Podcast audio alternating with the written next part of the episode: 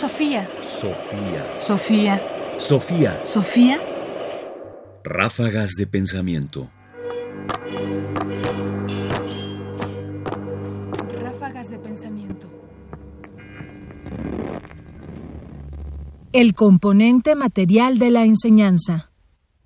En estos meses pandémicos somos muchos los que hemos emigrado a dar clases en línea. Y con la experiencia uno puede empezar a darse cuenta de cosas, de cómo cambia, de qué deberíamos tomar en cuenta.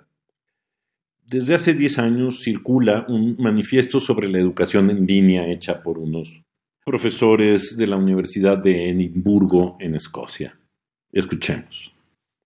La tecnología cambia la enseñanza y usar bien de la tecnología en el aula significa que tenemos que repensar la definición del aula y de la enseñanza en sí misma. Argumentamos en nuestro manifiesto que la educación digital se entiende mejor como un conjunto de prácticas sociales y materiales que involuntarias de interacciones complejas de los seres humanos y los entes no humanos. Las cosas y contextos materiales son componentes integrales de la práctica y co-constituyen la acción social.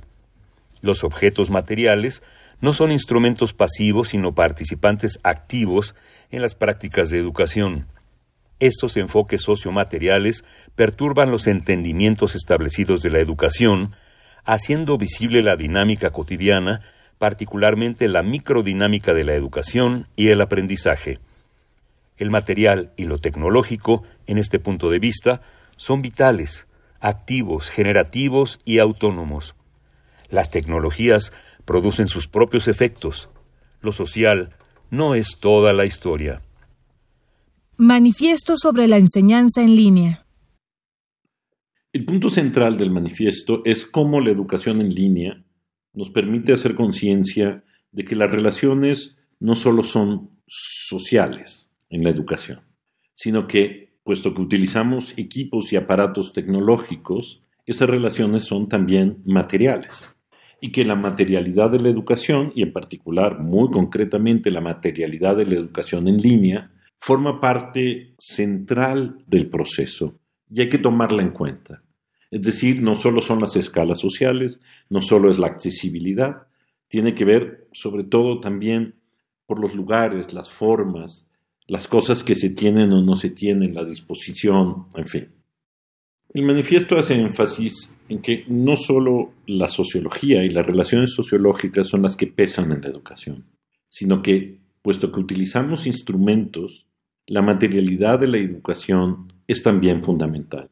La forma como nos relacionamos con estos instrumentos, la naturaleza de esos instrumentos y cómo estos instrumentos nos permiten interactuar, de cierta forma, limitar nuestra interacción y, por supuesto, moderar la forma como enseñamos y cómo se aprende.